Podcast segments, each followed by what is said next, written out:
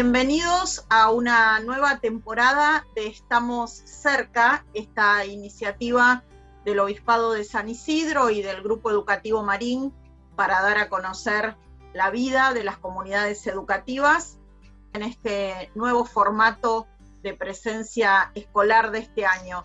Estamos muy contentos de volver a encontrarnos y de iniciar esta segunda temporada. Bienvenido, Padre Maxi.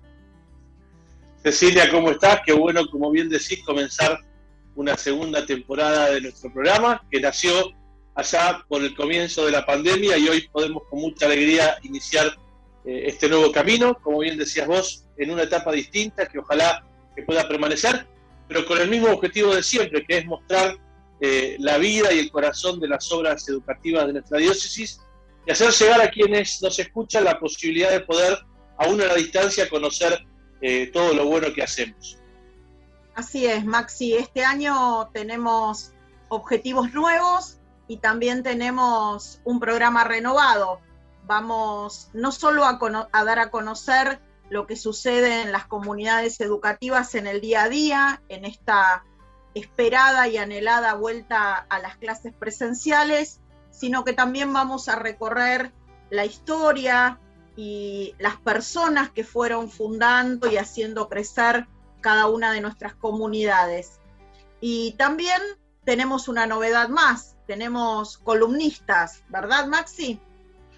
Exactamente, que queremos justamente también que nuestro programa sea un espacio de reflexión, quizá también un espacio de, aprendizaje, que podamos escuchar eh, no solo, como bien decía Ceci, quienes hicieron la historia de nuestras obras, sino a quienes con su reflexión y su sabiduría nos puedan ayudar a seguir comprendiendo la tarea que tenemos. Así que también vamos a estar entonces con columnistas que van a ser eh, muy importantes para nuestro programa y creo que estas dos cosas las podemos eh, compartir con nuestros oyentes, ¿no? Visibilizar, mostrar, aprender y también justamente reconocer en nuestra historia todo lo bueno que Dios viene haciendo a través de la obra educativa de esta diócesis de San Isidro. Estamos muy contentos y agradecemos la incorporación de Magdalena Cardoner, que va a tener una columna que se va a llamar Pensando la Educación, y de Santi Mutini, flamante docente de educación primaria, que también va a tener un espacio como columnista en, este programa que se va a llamar Desde el aula. Así que gracias a todos y comienza de esta manera la segunda temporada de Estamos cerca.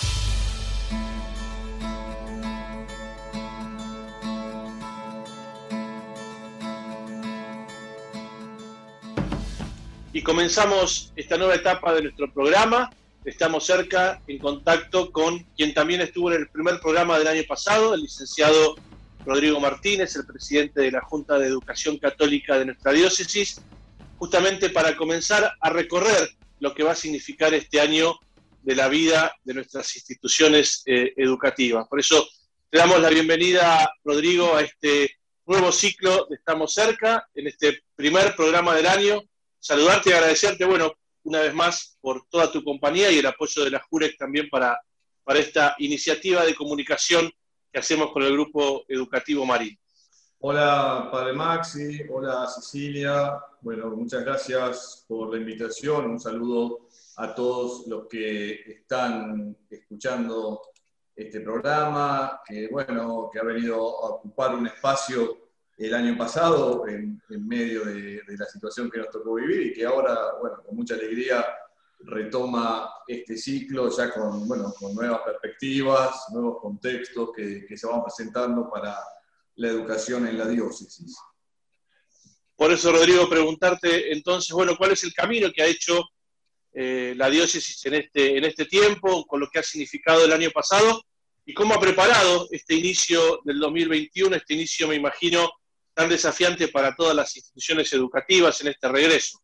Bueno, nos encuentra estos días, bueno, cuando, cuando salga este programa, eh, transitando las, primeras semanas de, este nuevo ciclo lectivo, que creo que, por un lado hay una primera, una primera sensación, un primer sentimiento que, nos, que nos une, que es el de la alegría, ¿no?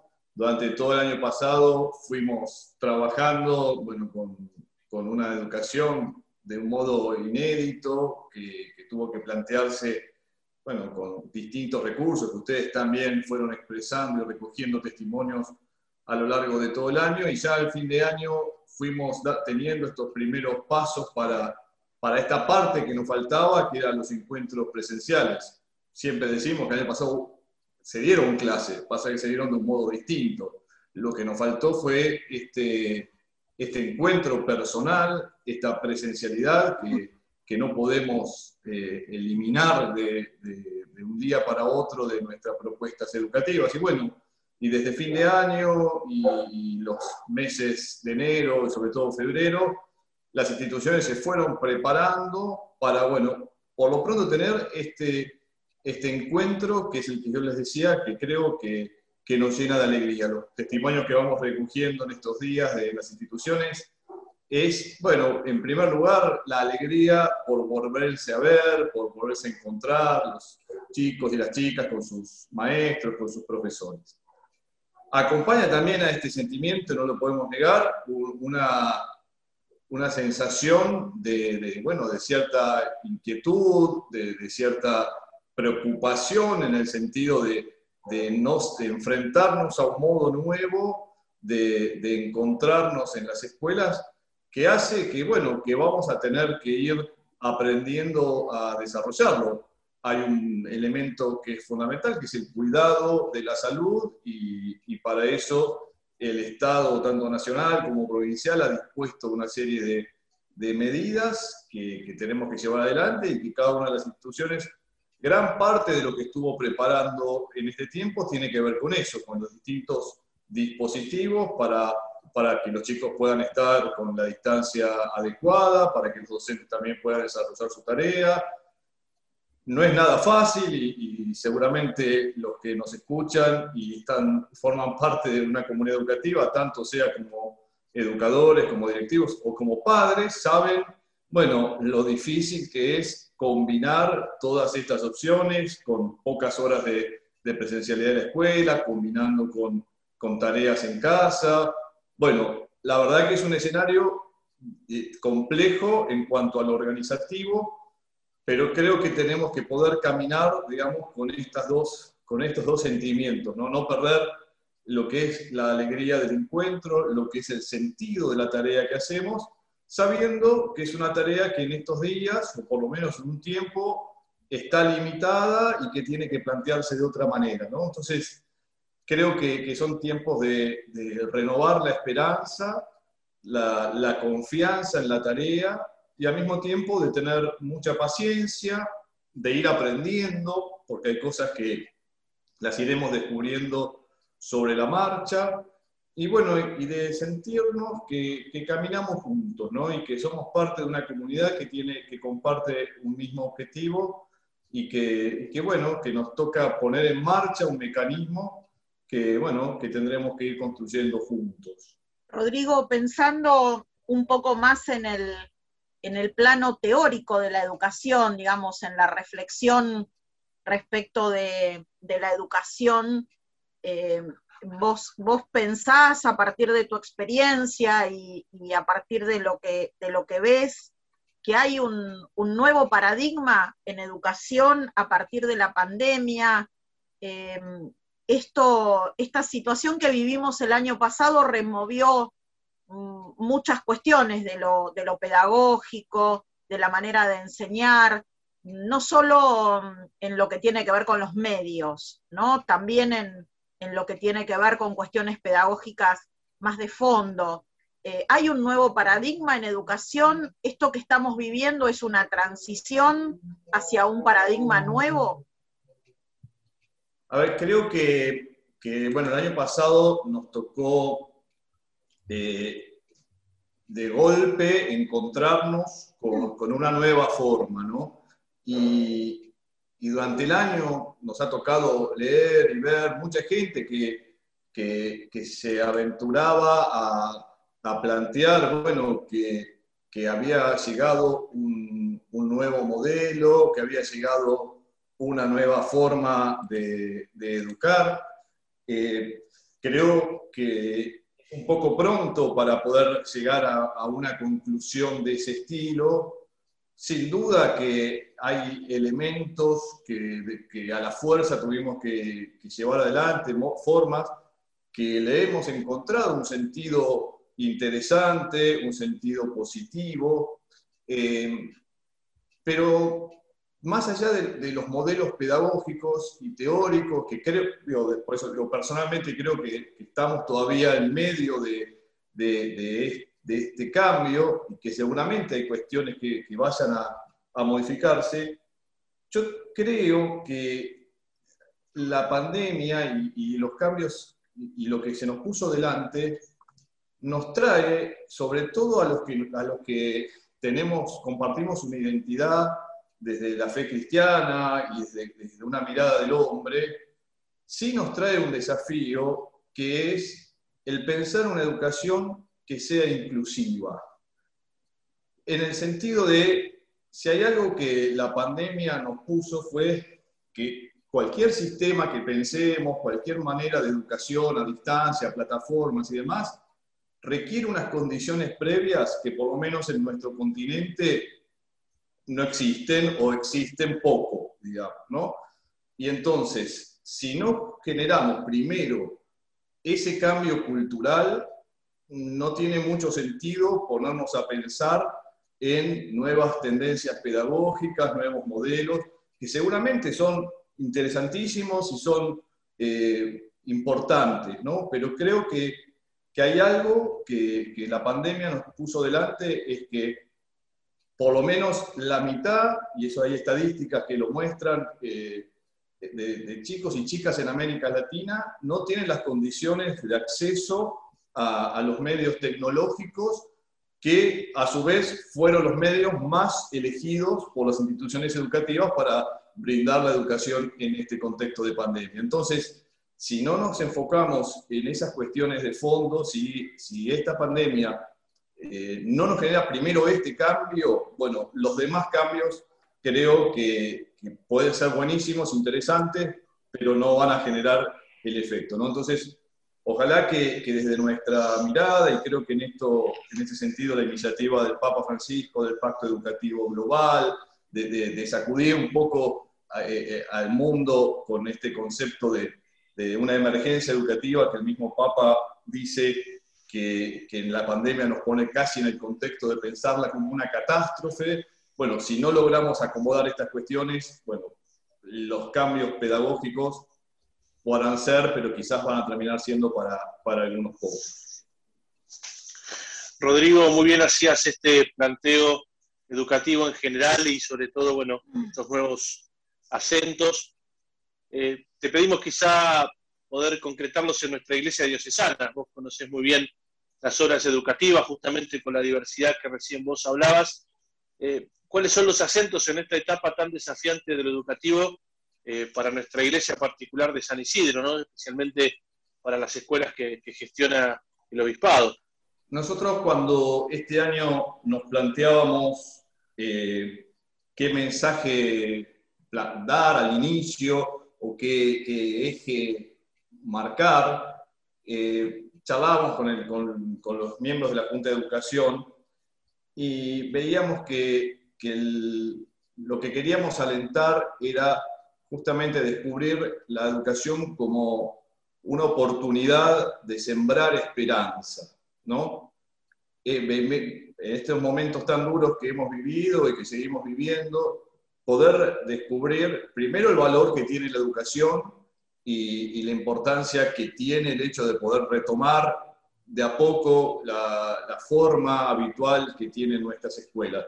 Pero sobre todo descubrir eh, que la educación es, es sembrar esperanza eh, porque permite un nuevo modo de ver la realidad, porque permite un cambio en las personas, porque permite un crecimiento. ¿no? Entonces, nosotros queremos alentar esta actitud, no hay una esperanza que, que, se traduce también en esto que yo decía de, de la inclusión, eh, en el sentido de que nuestras escuelas realmente sean espacios donde podamos eh, educar y educarnos para, para acoger, ¿no? para, para recibir a todos, para recibir las distintas realidades que, que vamos teniendo, ¿no? Desde nuestra identidad, poder profundizar esta dimensión. Yo creo que, que hay un aspecto que tiene nuestra educación católica, y, lo puedo decir concretamente de la educación católica en nuestra diócesis, es que nuestras escuelas son, se, eh, vive un, clima de comunidad, ¿no? Se, la gente, los chicos, la familia se sienten parte.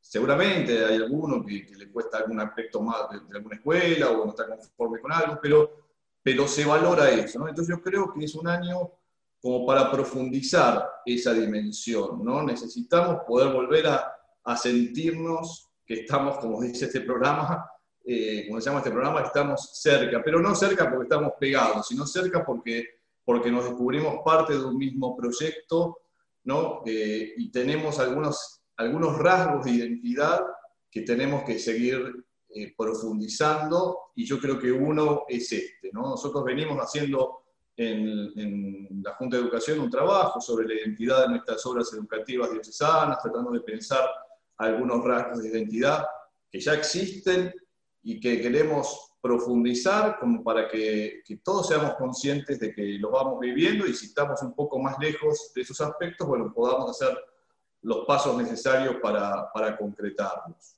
Rodrigo, y dado que durante estos días fueron iniciando las actividades presenciales en prácticamente todos los, los ciclos y, y en todas las modalidades de la enseñanza, bueno, te pedimos para este comienzo tan particular un mensaje para, para las comunidades educativas.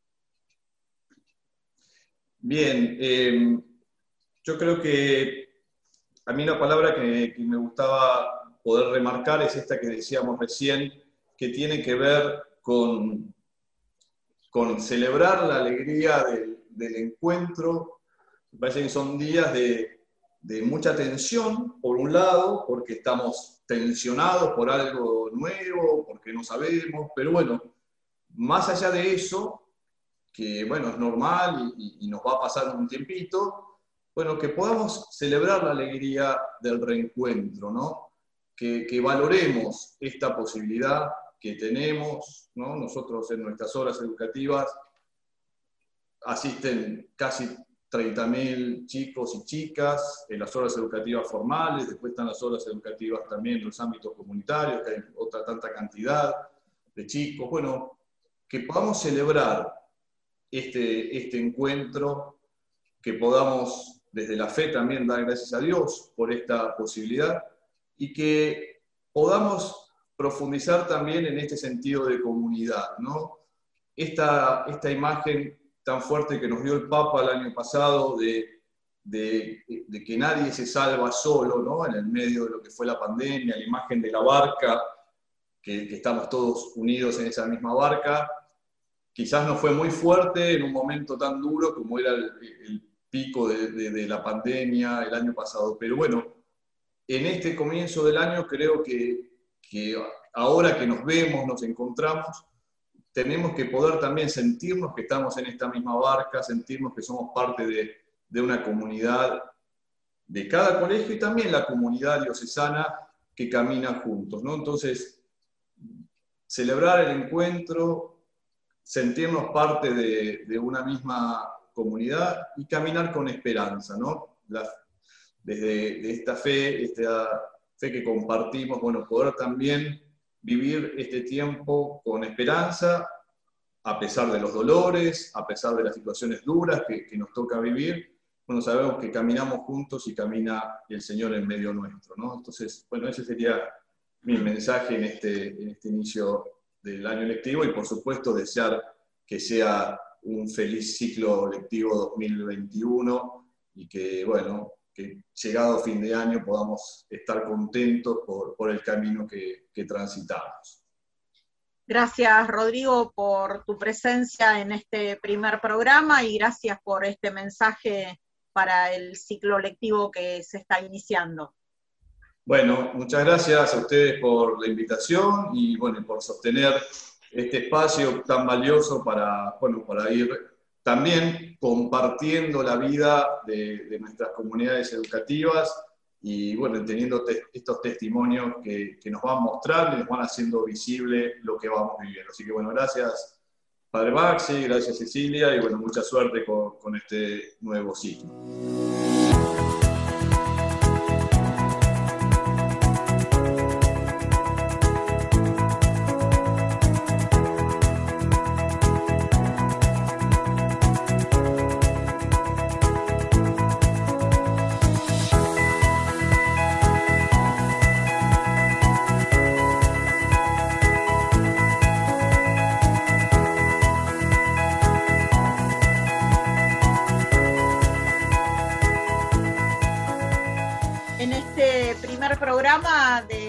Cerca. Vamos a conversar ahora con Patricia Tomieto, que es directora general del Colegio San Martín de Tours, para que nos cuente, bueno, concretamente cómo es este anhelado regreso a las clases presenciales. Hola Patricia, gracias por estar con nosotros. Gracias a ustedes por la invitación. Bueno, eh, este realmente fue un anhelado comienzo, ¿no? O sea, queríamos todos regresar, eh, no solamente los papás, sino que lo que uno veía era en el mismo verano, cuando se cruzaba con alguna familia o algún chico, que los chicos preguntaran, volvemos, ya lo están organizando, ya sabemos, ¿sabés cómo nos van a dividir? Eso mostraba mucha expectativa, aún de los más chiquititos, ¿no? Eh, también que me contaran, por ejemplo, en alguna ocasión que los chicos jugaban a ir a la escuela. Eso a mí me impactó tremendamente, ¿no? Porque pensar que chiquitos de jardín estén jugando a ir a la escuela en la casa, bueno, quiere decir que la necesidad era mucha. Así que mm, muy contentos porque hubo muy buena convocatoria en general, salvo muy pocas excepciones eh, los papás tomaron muy bien esto del regreso, con sus miedos, por supuesto, como no voy a negar que todos nosotros debemos de tener en algún punto, si bien hacemos, cumplimos el protocolo estrictamente, preparamos todo para ese protocolo, pero bueno, el temor siempre existe, uno desea que todo salga impecable, pero bueno, somos muchas personas que convivimos, aunque sea ahora, digamos, acotadamente, pero en, un mismo espacio. En el caso nuestro tenemos el beneficio de que nuestra escuela es muy grande, ediliciamente, entonces eso nos permite muchos espacios abiertos que sabemos que no todos están en las mismas condiciones, así que eso la verdad que nos ha ayudado contanos un poco, Patricia, profundizando en esto de mm, lo concreto del regreso. Eh, sabemos que, bueno, nuestro programa lo escucha gente que está en el ámbito de la educación y tal vez gente que, está un poco más ajena a, lo que significó el trabajo de protocolizar eh, estas actividades en, esta etapa. ¿Cuál es el, el esquema que eh, particularmente el Colegio San Martín de Tours preparó en este momento para el regreso a las clases presenciales? Bueno, nosotros trabajamos básicamente con el esquema híbrido, el mixto, digamos, en el que un grupo viene a la escuela una semana y otro grupo permanece en la casa una semana. Ahora, ese permanecer en la casa no es que me quedo en casa y bueno, descanso una semana, tengo una sí y una no, ¿no? Sino que de acuerdo a cada nivel, por ejemplo, eh, los más chiquitos va a ser más paulatino para los de primaria, en el caso de los más grandes va a ser más desde el comienzo ya de, de, las clases, de la presencialidad. La otra parte la vamos a hacer en simultáneo eh, para el chico que queda en casa, con una obligación de no el total de la hora. Por ejemplo, voy a, voy a poner un ejemplo para que se entienda. Si un chico tiene matemática, porque lo vamos a organizar en un bloque de 7 a 9, vamos a, o de 7 y media a 9, perdón. Eh, no tiene que estar la hora y media conectado puede si quiere y si quiere prender la máquina lo puede hacer, pero va a tener en su tablón el aviso del profesor que le va a decir, bueno, la clase para que estés conectado sí o sí es, supongamos, de 8 y cuarto a 9 menos cuarto. Eso tiene que ver con un poco la atención también, ¿no? Porque no es lo mismo pero le vamos a permitir al chico, más allá de que la clase queda grabada y queda subida, eh, le vamos a permitir un poco participar de eso, ¿no? De, lo que significa. También ahí hubo que tomar algunas decisiones porque si bien uno ha mejorado la parte de Internet, estamos siempre a la, no digo la buena de Dios, pero las redes sabemos que con, con el uso que se les ha dado, todo lo que es conectividad, a veces es complejo, ¿no? Entonces hemos instalado un sistema para que la clase se grabe en la computadora. Cuestión de que si por algún motivo esa clase no se, se, corta y no se puede subir, bueno, la podemos subir después, de manera que el chico puede igual acceder el que no estuvo en la clase. Y la idea de ese tiempo corto para los chicos es, bueno, ahí o explico algo o revemos una tarea juntos, algo que digamos que, que sería mejor, o que podrían hacer en la virtualidad, desde la virtualidad y que no requiere tanto de lo presencial, ¿no? Ese es el esquema. Lo que pasa que también ahí creo que hay que tener en cuenta, no sé si puedo explayarme un poquito más en esto, eh, tener, tener en cuenta un poco lo que va a significar las primeras semanas de revinculación, que yo creo que no importa el nivel en el que estemos, hay que trabajar otras cuestiones con los chicos porque ha sido mucho el tiempo y es mucha la necesidad de hablar, de hablar de cosas, de, hablar con los compañeros. Creo que tenemos que cultivar la paciencia, no pensar la escuela como la veníamos pensando. Ese formato ya no existe. Nos ha invadido otro que dejó una huella. Enganchando con, esto que decís, hay, un, hay, una reflexión que tiene que ver con esto organizativo que, que, vos nos contabas, que es muy importante porque, bueno, se trata de establecer cuáles son las, pautas sanitarias que nos van a permitir prolongar esta,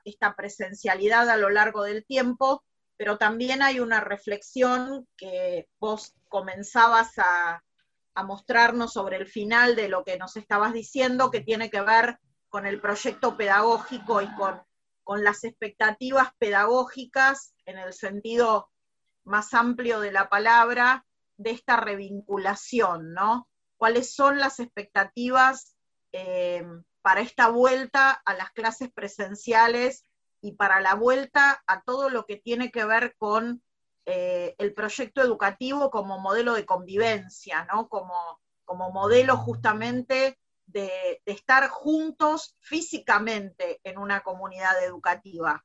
¿Cuáles, ¿Cuáles son los acentos que ustedes van a poner en esto? El acento, a mi criterio y por lo que venimos trabajando en el equipo directivo, que cuesta no bajarlo a veces a los docentes, que en, la ansiedad de querer dar su materia, de querer estar, de querer enseñar matemáticas, sociales, lo que sea, pone quizás el eje en otro lado. Nosotros lo que estamos trabajando mucho es que, por supuesto, esto lo sabemos todos, no, no voy a descubrir América con el comentario, pero si no hay una eh, relación vincular, si el docente no puede vincularse y ese niño no se puede o joven vincular afectivamente, emocionalmente a su docente, a su escuela, si no podemos hacer que si tiene miedo lo pierda, porque también viene con un bagaje de la afuera, no hay currícula que resista ningún tipo de aprendizaje. Entonces, lo que me parece a mí que el gran desafío que ponemos, estamos poniendo nosotros ahora es no se preocupen tanto por el contenido. Este primer tiempo es para construir relaciones, para construir vínculos, tanto entre los chicos, porque imaginemos que si tenemos dos burbujas, quizás por más esfuerzo que hicimos, nosotros en el caso nuestro, al tener tres niveles, decidimos igual que aunque la resolución no decía lo de secundaria, bueno, decidimos poner a toda la familia junta, tanto sea de inicial, de primario o de jardín, ¿no? Eso hace que quizás te toquen con en 15 o 16 chicos o 17 en el grupo y no te tocó tu mejor amigo. Pero la verdad que era imposible tratar de combinar todo, que, el que se va con otro, que bueno, todas las cuestiones que todos tuvimos. Entonces, también para ese chico venir no tiene el mismo impacto que tenía cuando venía y tenía 30, que estaba su mejor amigo o sus dos mejores amigos. Ahí creo que el desafío mayor es para el nivel secundario, porque el nivel primario en eso tienen mucha más, eh, más habilidades respecto de el convivir y el construir el vínculo maestra-alumno porque pasan más horas. El docente de secundario siempre anda corriendo tratando de dar su materia, ¿no? Y muchas veces deja de lado eso. Nuestro acento durante marzo y abril va a ser construir vínculos con los chicos y entre los chicos y tratar de preservar al máximo y concientizar la responsabilidad social que significa que estoy en una burbuja, que no puedo andar de acá para allá, salir con otros, porque es mi responsabilidad social para que vamos a seguir en la escuela, ¿no? Tal cual, ¿cómo se trabaja eso, no? Porque, bueno, sabemos que las instituciones educativas em, tenemos pautas de cuidado, generamos protocolos de cuidado, pero em, ahora tenemos un desafío enorme respecto de los alumnos y de las familias, que es hacer que esas pautas de cuidado se transformen en hábitos ciudadanos, en hábitos sociales. Entonces, ¿cómo, cómo, hacemos? ¿Cuál es la, la reflexión de ustedes como comunidad educativa para que esto no se transforme en una carrera constante por eh, tratar de instalar unos hábitos de la escuela y en la escuela, cuando en realidad estos son hábitos que vamos a necesitar, por lo menos por un tiempo, instalar en, la sociedad toda, ¿no? Y vos nombrabas especialmente a, los adolescentes, eh, tal vez en, los chicos más chicos, eh, hemos visto y vemos durante estos días que es tal vez más fácil instalar determinados hábitos, eh, porque, bueno, eh, eh, hay, hay menos, menos expectativa por ahí de otras actividades que, están por afuera, pero ¿cómo hacemos para que esto se, transforme en hábitos de cuidado personales y más allá del control que ejercemos durante las horas que los chicos están en el colegio? Yo creo que va por el camino que, no sé, creo que nos va a llevar tiempo, no es algo milagroso y matemático, creo que es más potable, más fértil el terreno cuanto más chicos son, eso es una realidad, y va a seguir un poco, porque construir un hábito lleva, lleva su tiempo, su concientización, su práctica, el ver a otro que hace lo mismo, el ver al adulto que está con ellos que hace lo mismo, y creo que ahí nosotros, los adultos que vamos a compartir esas horas, tanto sea con los jóvenes, en charlas, en, las actitudes que tengamos, vamos a ser claves. Esto es como cuando allá hace muchos años, esto ha sido con más de lentitud, no esperemos que lo, de ahora no sea con tanta lentitud, eh, empezamos a trabajar el tema ecológico, la separación de residuos. La cosa era lenta, fue lenta, y ahora quizás son ellos mismos los que primero que nadie te dicen, eh, ahí no tenías que tirar el papel, y a mí me encanta que me lo digan porque la verdad que tienen en un punto más conciencia ecológica que yo. Que, que los adultos empezamos tratando de pasársela a ellos y son ellos los que hoy nos marcan eso. Eso está bueno. Creo que eh, con los niños el ejemplo, el hablarles, ¿no? Para que esto lo repliquen en casa, que es muy importante. Y van a ser ellos los que van a ir marcando el camino. Con los adolescentes veo un desafío mayor, sinceramente porque ahí lo que veo es propio del adolescente, es el oposicionismo en un punto, ¿no? Entonces tienen que, oponerse a las cosas y el desafiar todo el tiempo. Entonces, la palabra, el que ellos propongan alguna cuestión específica eh, para poder hacer, si quieren hacer unos carteles en alguna materia para poder pegar y para poder recordar, tiene que pasar por ese camino y va a ser un camino de paciencia. Yo imagino que también los papás, aún en los casos de las familias que realmente están comprometidas o se cuidan de mucho, es un desafío, porque el chico viene a casa y ah, todos lo hacen. Y bueno, mira, todos lo hacen, pero nosotros no. Pero eso es típico del adolescente, ¿no? Y de ponerle límite que también los ayuda a crecer. La palabra para mí, la palabra y la acción de parte del adulto que lo rodea es clave. Y el hábito se adquiere de esa manera, ¿no? Cuando vemos a la jardinera, lavamos la taza o ponemos el mantelito, cuando tomaban la merienda, la señora hace exactamente lo mismo, ¿no? Como para, y los chicos imitan. Eso creo que, que va a ser un largo camino que nos va a dar sin sabores no está bueno pensar que todo va a ser color de rosa. Hay que saber que nos vamos a enfrentar con decepciones, con situaciones que puedan devenir de no haber respetado por fuera de la escuela eh, sus burbujas. Pero bueno, hay que enfrentarlas, hay que recapacitar sobre eso y capitalizarlas. Patricia, justamente, bueno, yendo todo esto que nos compartía, yendo bien a lo concreto, bueno, en, la institución del, colegio, ¿cómo ha sido este inicio de clases en, estos niveles iniciales y primarios, ¿no? Eh, ¿Cómo ha sido? ¿Se han encontrado con alguna dificultad? Eh, ¿Hay tensiones? Y las familias, ¿cómo están acompañando el proceso también, ¿no? La verdad es que tengo que decir que no hubo un problema con ninguna familia una vez que pudimos mandarle eh, la información correspondiente, ¿no? Porque lo que sí había creado una cierta inquietud es el tema de que no teníamos cosas concretas para dar. Sabían que no dependía de nosotros, ok, pero yo como papá necesito organizar mi vida, me decían, y yo eso lo entiendo perfectamente. La verdad es que no tuvimos eh, ningún problema, más que un niño de todos los que ya empezaron, que se olvidó la mamá de traer la, la declaración jurada, y bueno, a raíz de eso esperó y vino la mamá, la hizo, y el nene entró tranquilamente luego de que la mamá hizo la declaración jurada. Lo que sí entendemos es que hay cuestiones operativas que quizás eh, lentifican un poco el ingreso, ¿no? Y nosotros estamos sobre una calle angosta, rodeada de dos avenidas, todas cuestiones que no ayudan, ¿no? Todos tenemos algo, digo, no es un problema solo de, mi escuela, sino es un problema que vamos a sufrir todas las escuelas en un punto para el ingreso y para el egreso, ¿no?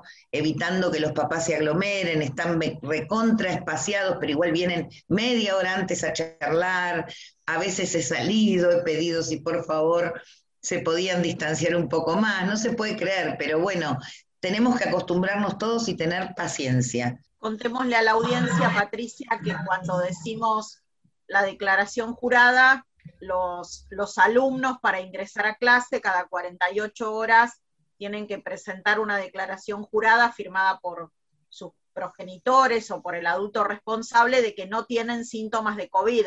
Algo parecido a lo que funciona con la aplicación Cuidar, ¿no?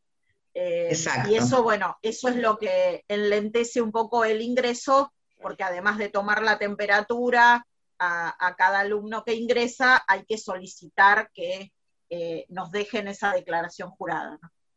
Y fijarse que es la que corresponde y que le puso la fecha, por ejemplo, esos pequeños, o que está firmada, ¿no? Porque eh, es parte de nuestra responsabilidad social como escuela eso, ¿no? Exactamente. Bueno, Patricia, y para terminar, bueno, los deseos y las expectativas que tienen para para este año tan desafiante, para este comienzo eh, tan inédito de las clases, eh, tan esperado también, bueno, cuáles son los deseos, eh, tus deseos como, como autoridad del colegio, que, que también pueden servir quizá para que muchos que nos están escuchando también se renueven en la esperanza en este año tan especial. Mi deseo es que todos los adultos que estamos en las escuelas, los directores, los docentes, los papás, digamos, del otro lado, tengamos la suficiente apertura y flexibilidad para acompañar y hacer que esto perdure abierto en la presencialidad. Creo que eso es un objetivo muy importante, que todos nos comprometamos y tengamos esperanza, pero seamos flexibles. Flexibles no para no cumplir el protocolo, sino abiertos más de mente a que la escuela va a ser distinta, a que si yo hoy dedico buena parte del día a trabajar otros aspectos con los chicos, no estoy desperdiciando el tiempo, sino que estoy tratando de trabajar otras cuestiones que sé que van a ser importantes, ¿no? Los papás, yo soy mamá, ya es grande el mío, pero los papás siempre somos ansiosos respecto de lo que aprendieron en la escuela. ¿Qué aprendiste? ¿Qué aprendiste? Bueno, quizás hay que pensar, entender que el estuve hablando, estuve trabajando, creo que ser flexibles es clave y, tener compromiso social, ¿no? Así que mi deseo es que la escuela permanezca todo el año abierta, que vayamos creciendo de a poco, paulatinamente, a una mayor afluencia o de días, o de contraturnos, o de otras ofertas que les podamos hacer a las familias que normalmente hacíamos como instituciones, ¿no? Gracias, Patricia, gracias por tu testimonio, gracias por compartir eh, todo este esfuerzo y todo este compromiso que significó este, este año, el inicio de este año de clases, y también gracias por, por traer algunas palabras que tienen que ver con esto del compromiso, la capacidad de enfrentar la frustración y la flexibilidad, que bueno, son exigencias propias también de quienes conducen, y, bueno, y está bueno tenerlo, tenerlo en el horizonte y tenerlo como, como parte de nuestro, de nuestro desafío como, como autoridades, pero también parte de como nuestro desafío comunitario, ¿no? Eh, tenemos que ser comunidades que caminan hacia el compromiso con esta situación, hacia una mayor flexibilidad y a también una mayor capacidad de sostener las tensiones propias de este tiempo. Un gran saludo a toda la comunidad del Colegio San Martín de Tours. Bueno, muchísimas gracias y muchas gracias por la invitación.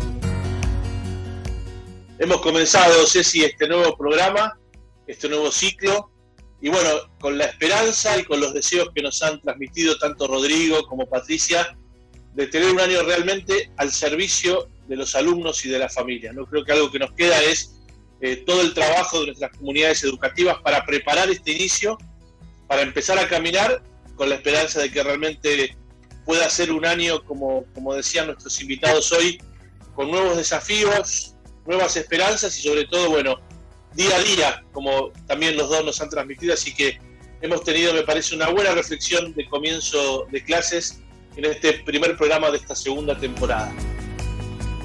Nuevo año, nuevos desafíos y este año más que nunca celebramos en las comunidades educativas de la diócesis de San Isidro la alegría del encuentro, no solo la alegría de un nuevo inicio de año, sino la alegría de volver a las clases presenciales después de, todo lo que supuso el 2020. Nuevamente muy contentos de iniciar esta segunda temporada. Somos Nacho Insaurraga, Maxi Jursinovic, Cecilia Vallés y estamos cerca.